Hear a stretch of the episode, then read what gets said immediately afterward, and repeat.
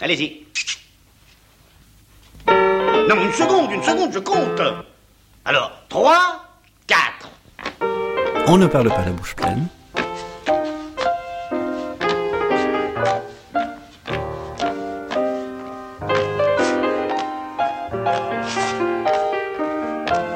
On ne parle pas la bouche pleine. Une émission d'Alain Kruger. Sortez. dai kuru ke e me jare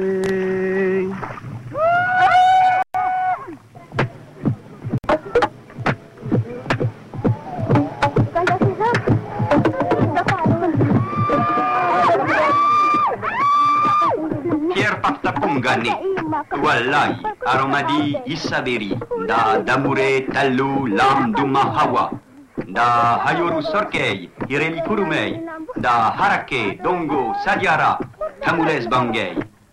Hansara Kante Cinéma, Amazon Rousseau, fils de Paris. Atiero, Bonjour. Bonjour. Bonjour Andrea Paganini.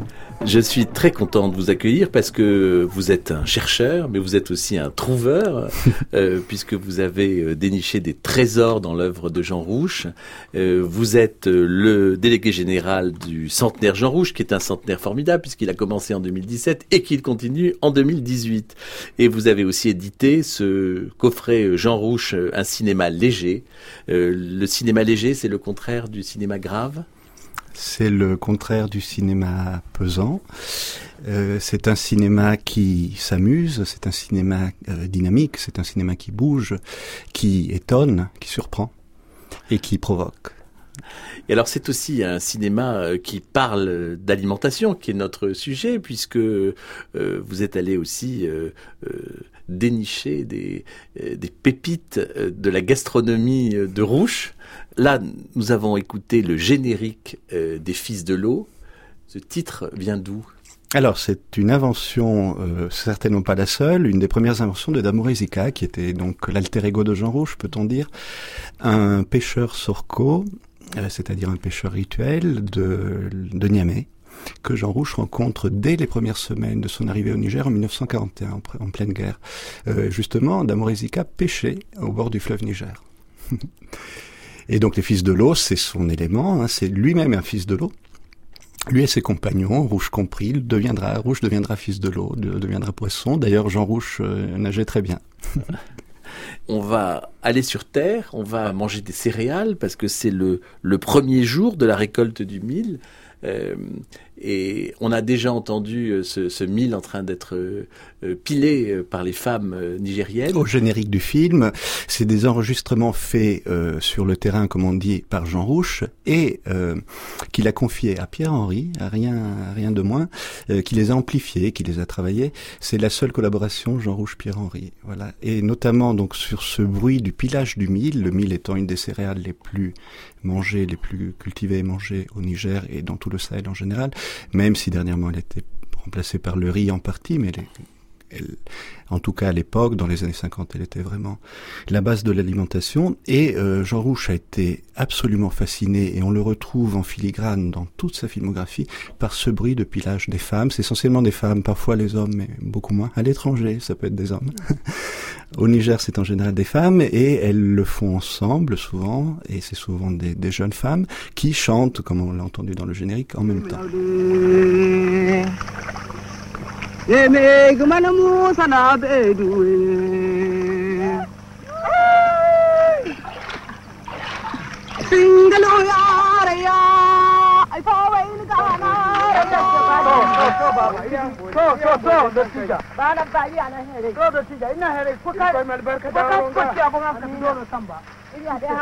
Hey, Lo, attends que tout le monde ait bu la gorgée de politesse. Par si tu manges aussi vite, ton ventre va péter. Pour une fois, pour une des rares fois, ce n'est pas la voix de Jean Rouge que nous venons d'entendre, mais celle de commentateur, puisque Les Fils de l'eau, c'est le premier film distribué en salle par Jean Rouge, par Pierre Bamberger, qui à l'époque avait deux salles à Paris, et qui est le, Le premier producteur de, de Jean Rouge et le plus, voilà, le, le, le premier véritable producteur de Rouge et pratiquement le seul. Et donc, euh, nous assistons au... euh, alors, euh, non pas tellement la culture du mil, mais, mais plutôt la récolte. Oui. oui, oui, à la récolte euh, du mil, donc avec les champs là aussi. La, la, récolte est faite par les hommes. Voilà le pilage donc après par les femmes et la récolte par les hommes.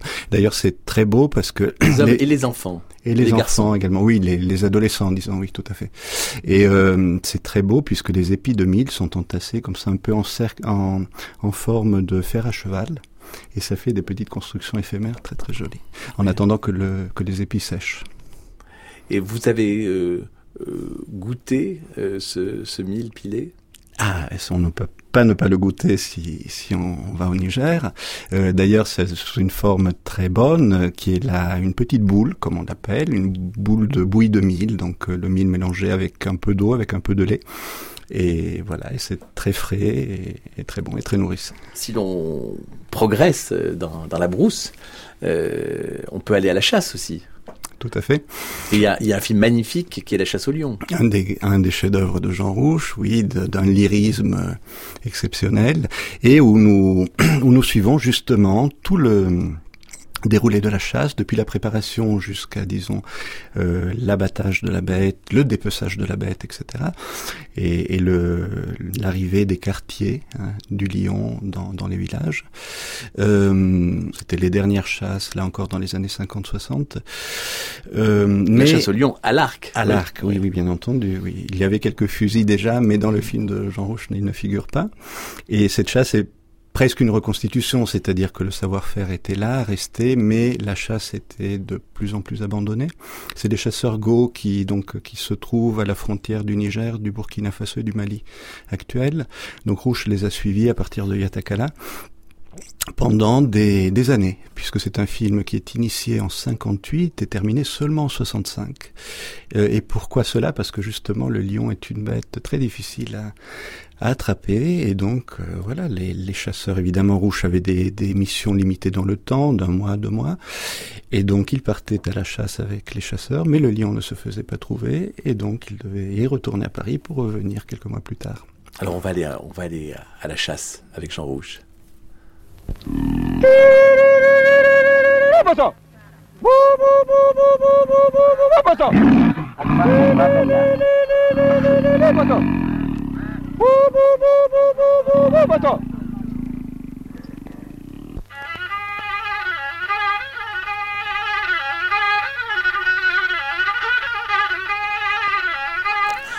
Alors ce, ce violoniste, ce violoniste, est-ce que vous pouvez nous dire quel est son rôle?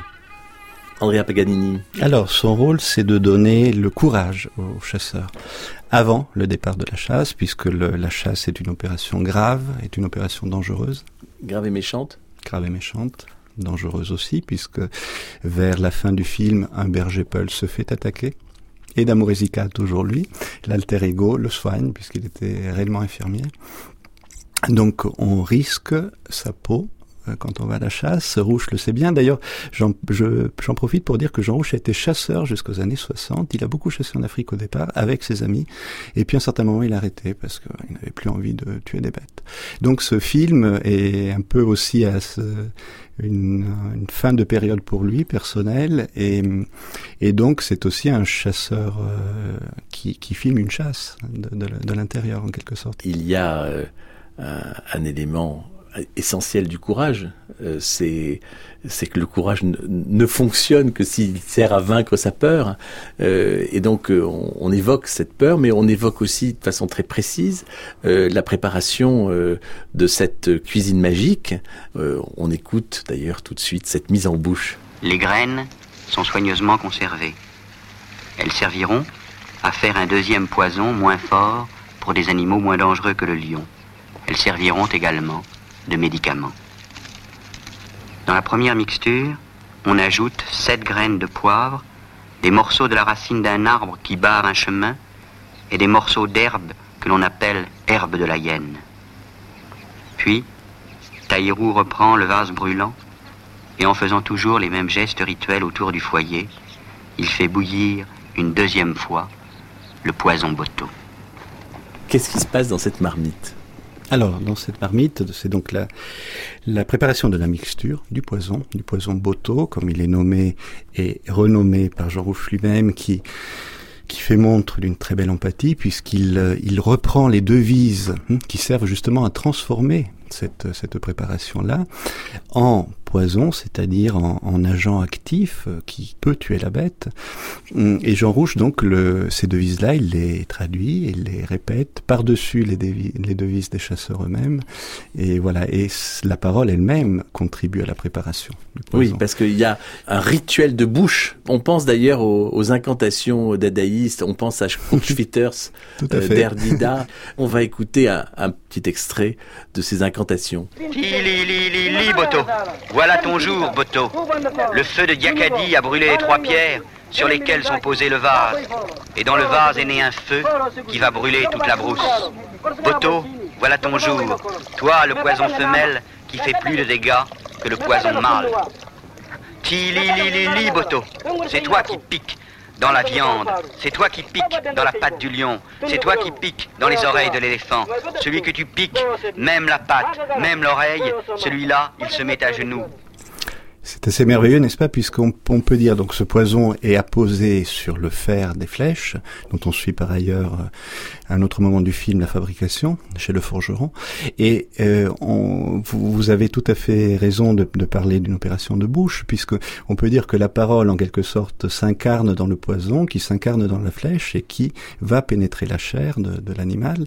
Et ça fait penser à certaines peinture, vous parlez du dadaïsme, mais on peut parler aussi de la peinture du Moyen Âge, où, on voit ces traits, par exemple, de la Vierge Marie, la parole de Dieu qui arrive et qui est figurée justement comme un trait, comme un rayon qui pénètre. Donc il y a, il y a effectivement le, cette transmission par la bouche. La, bouche profère avant d'absorber le fruit et le résultat de sa profération en quelque sorte. On évoque ce poison euh, euh, ou le poison féminin est plus dangereux que le poison mâle. Euh, pourquoi? Parce qu'en général, le principe femelle, on peut dire, en Afrique, en tout cas dans certaines aires, est effectivement plus dangereux que. Et, et d'ailleurs, bon, le, le, le, lion le plus dangereux de toute cette histoire, c'est l'américain, l'ainsi nommé américain d'ailleurs que l'on n'attrape pas, ni ce film, ni dans son prolongement 68, où il, où il échappe toujours au chasseur, euh, on attrape une femelle, mais c'est très difficile. Et justement, c'est la femelle qui attaque le, berger Peul, comme je l'évoquais tout à l'heure. Donc la femelle est très dangereuse, en général. Alors, André Paganini, on, on va pourtant euh, rendre grâce à ces femmes euh, qui viennent nourrir les guerriers en train de préparer leurs leurs flèches chargées de poison. On s'interrompt à midi. Les femmes de Taïrou Koro, le chef des chasseurs, apportent la nourriture. Une bouillie de mille mélangée à des feuilles de gansi, d'oseille sauvage.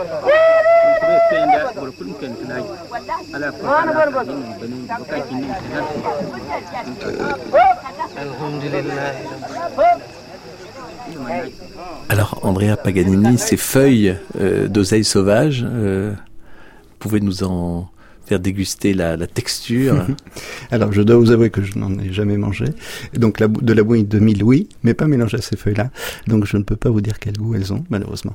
Euh, par contre, j'en profite pour euh, pour dire que donc là, on revient au mille justement, et dans un passage que nous avons entendu euh, précédemment, on parle de la de l'herbe de la hyène n'est-ce pas oui. Qui est d'ailleurs aussi un animal féminin, même si évidemment il y a des hyènes euh, mâles, mais c'est considéré justement comme l'animal le plus méchant de la brousse, mmh. donc euh, un principe euh, femelle aussi. Et l'herbe de la hyène, c'est l'herbe la plus nocive puisqu'elle détruit le champ.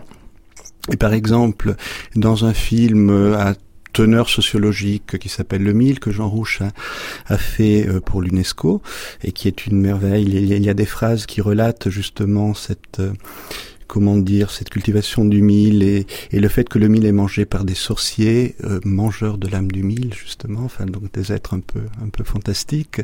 Euh, il y a justement cette herbe de la hyène qui est une menace permanente puisqu'elle peut tuer tout un champ de mil, etc. Et donc vous voyez ces recoupements qui, qui sont une caractéristique de toute l'œuvre de Rouche où, où des mêmes éléments et parfois très concrets, très précis se retrouvent de film de film à film. Mais la hyène, à partir du moment où elle est tuer euh, proprement et où l'on a extrait euh, la méchanceté de la bête, elle devient tout à fait consommable et elle passe de l'état de viande sauvage à euh, de viande de brousse à l'état de viande comestible effectivement que l'on peut consommer. Euh, pas seulement là, il y a d'ailleurs tous les animaux de la brousse en général. Non, mais la nienne étant particulièrement méchante. Bien sûr, oui, il faut que l'opération soit plus efficace. Dans Babatou, il y a aussi, on peut dire, toute la, la cohorte des personnages de Jean Rouche qui à un moment donné, comme dans un, d'un western de John Ford, vont s'asseoir sous un arbre auprès du feu et, et faire une petite dégustation. Jean Rouch a, rêvé, il avait un rêve, euh, c'était de tourner un western en Afrique. Allez savoir pourquoi.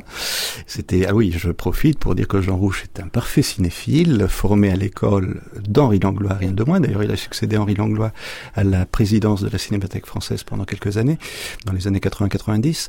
Et on peut dire que Rouch est vraiment un des, grands fils spirituels d'Henri Langlois, qui, comme vous le savez très bien, non seulement mangeait lui-même des films euh, à, à, loisir, d'ailleurs il mettait dans la baignoire, n'est-ce pas, il les mettait n'importe où, euh, mais il les faisait manger à tous ces jeunes. Voilà, il, invitait à manger au moins 300 films par en tout pour voilà pour devenir cinéaste, n'est-ce pas Évidemment pas n'importe quel film, plutôt les les plus succulents. Et donc Jean Rouche était à cette très bonne école et là euh, manger, il a eu un appétit de cinéma, un appétit de d'image en général. Euh, qui s'est après associé avec, avec l'appétit pour l'Afrique, si on peut dire, pour pour l'atmosphère en Afrique, euh, voilà, qui, qui, a donné ce, ce cinéma tellement pétillant, tellement vibrant et tellement euh, goûteux, on peut dire. Ah, ah. Faites vite mmh, On va bouffer le garci. Tu connais le garci? Non, je connais eh pas. voilà, c'est préparé par nos femmes. Voilà le garci. Mmh. Mmh.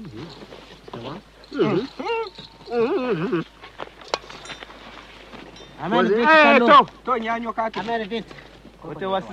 Allez, chasseur, approche-toi. Voilà l'étranger. Approchez-vous, va manger. Donne-moi ça. Voilà, patron. Bismillah. Tu pas manger de laisser ton captif. Mon captif ne vaut rien. Tu peux, tu peux te servir comme tu veux. Oui. c'est pénible, hein. Deux jours, deux nuits sans manger. Ah oui, c'est sûr. Un poulet.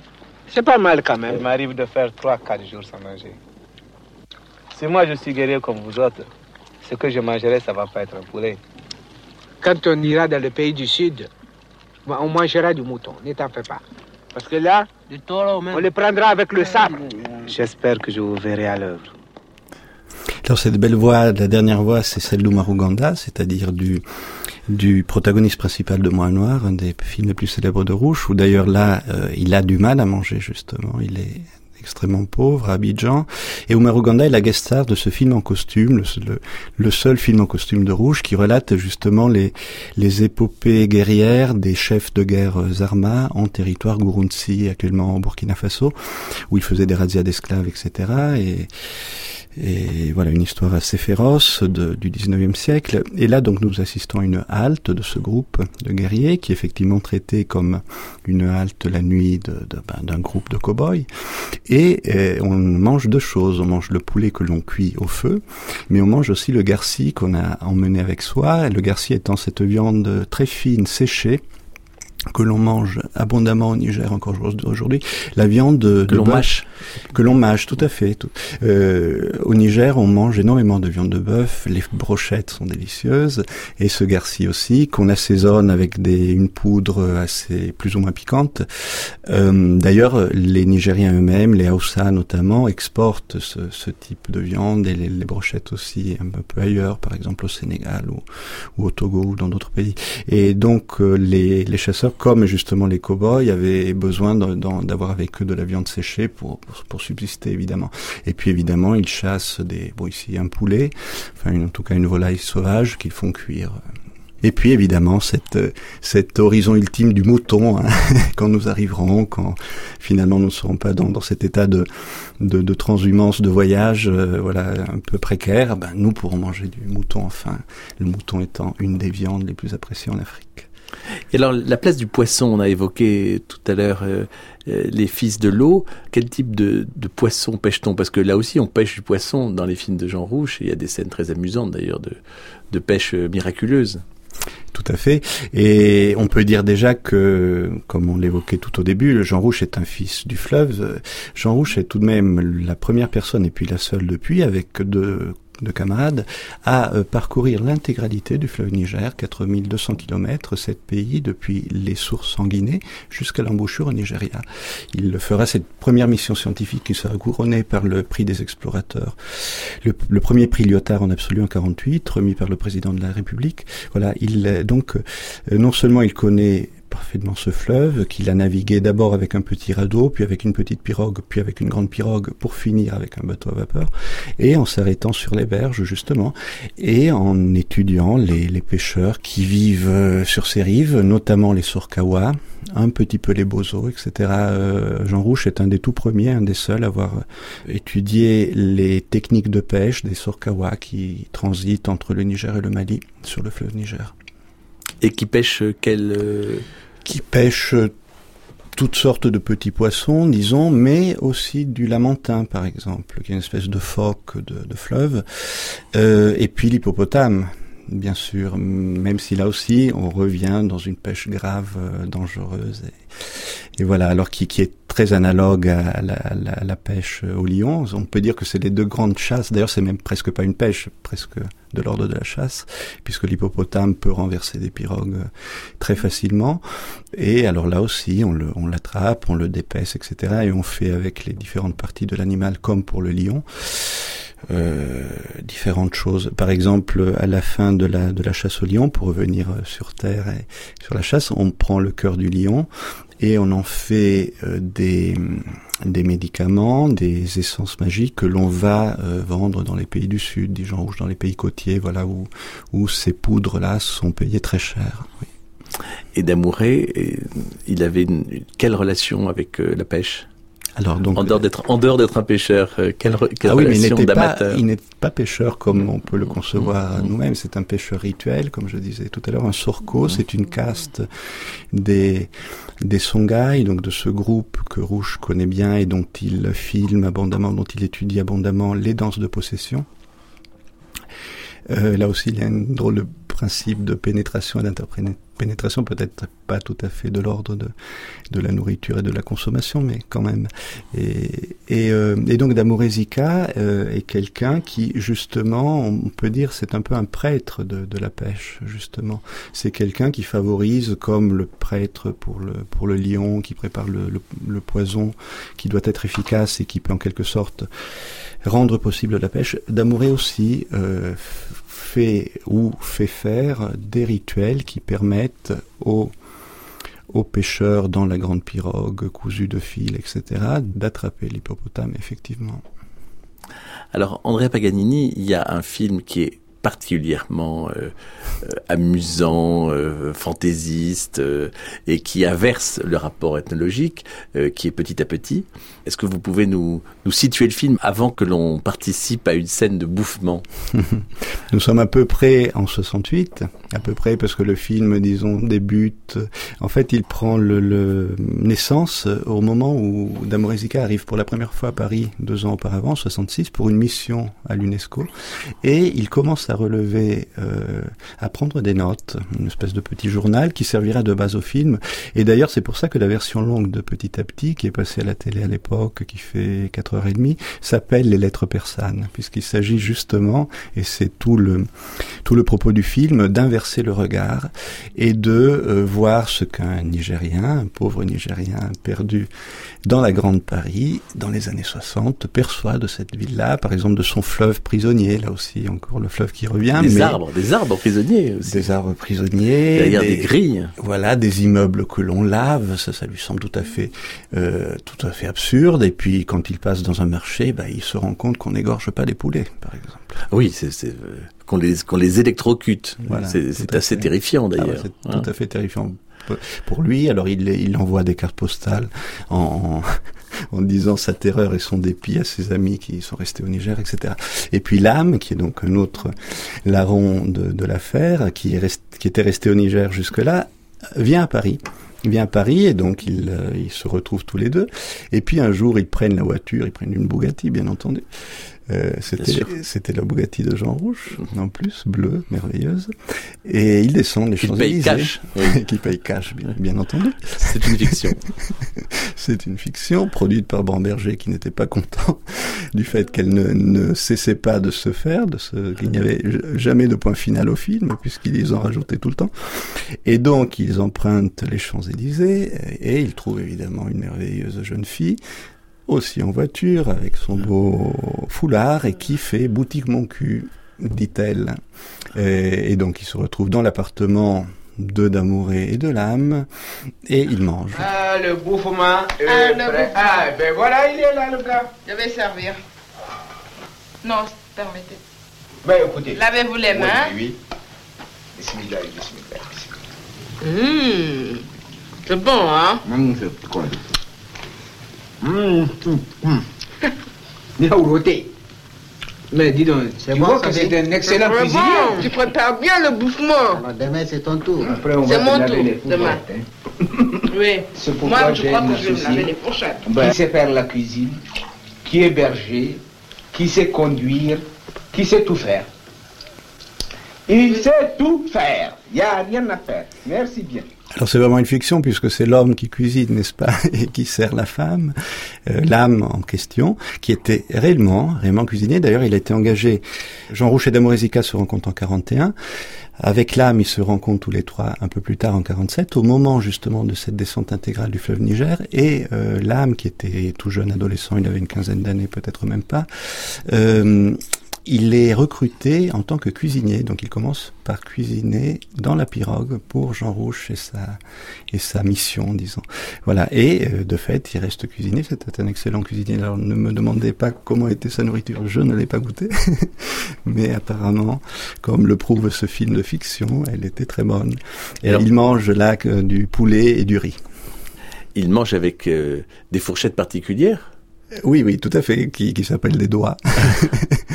Alors, euh, vous parliez de poulet, mais euh, l'âme, c'est aussi Monsieur Poulet. Tout à fait, parce qu'alors donc non seulement l'âme, et on peut dire c'est ces deux professions, non seulement il est cuisinier de fait, mais il est également chauffeur. Et chauffeur de toutes sortes de véhicules, que ce soit des VW, hein, VV voyous, voilà, des Volkswagen, des coccinelles, que ce soit des Land Rover, alors il adorait les Land Rover qui savaient réparer parfaitement, ou euh, alors justement des deux chevaux qui étaient le- la voiture Comme celle de Cocorico, Monsieur Poulet. qui était la voiture préférée de Jean Rouch et celle notamment de Cocorico, donc qui est, qui est le véritable héros du film, de ce merveilleux film dont Jean, Jean-Pierre Houdard, à sa sortie à Paris en 73, disait tout le bien puisqu'il s'agissait pour lui, et là on revient un peu au dadaïsme que vous évoquiez ou au surréalisme si cher à Rouch, euh, il s'agissait d'un film enfin d'un cinéma au pluriel. hein. L'auteur était enfin balayé, il n'était plus seul, il était avec une bande et il s'amusait avec cette bande et nous amusait en même temps. Merci An- Andrea Paganini de nous avoir euh, fait visiter euh, ces films de Jean Rouch avec autant d'intensité. Euh, donc le, le centenaire Jean Rouch continue hein, pendant tout 2018. Je vous propose là d'accompagner justement euh, Cocorico Monsieur Poulet, donc euh, Monsieur Poulet, Lame, Talou et Damouré et de les écouter euh, chanter comme à la fin du film. poulet. Cocorico, monsieur poulet. Cocorico, monsieur poulet. Cocorico, monsieur poulet. Cocorico, monsieur poulet. Cocorico, monsieur poulet. Attention, hein. 3, 4.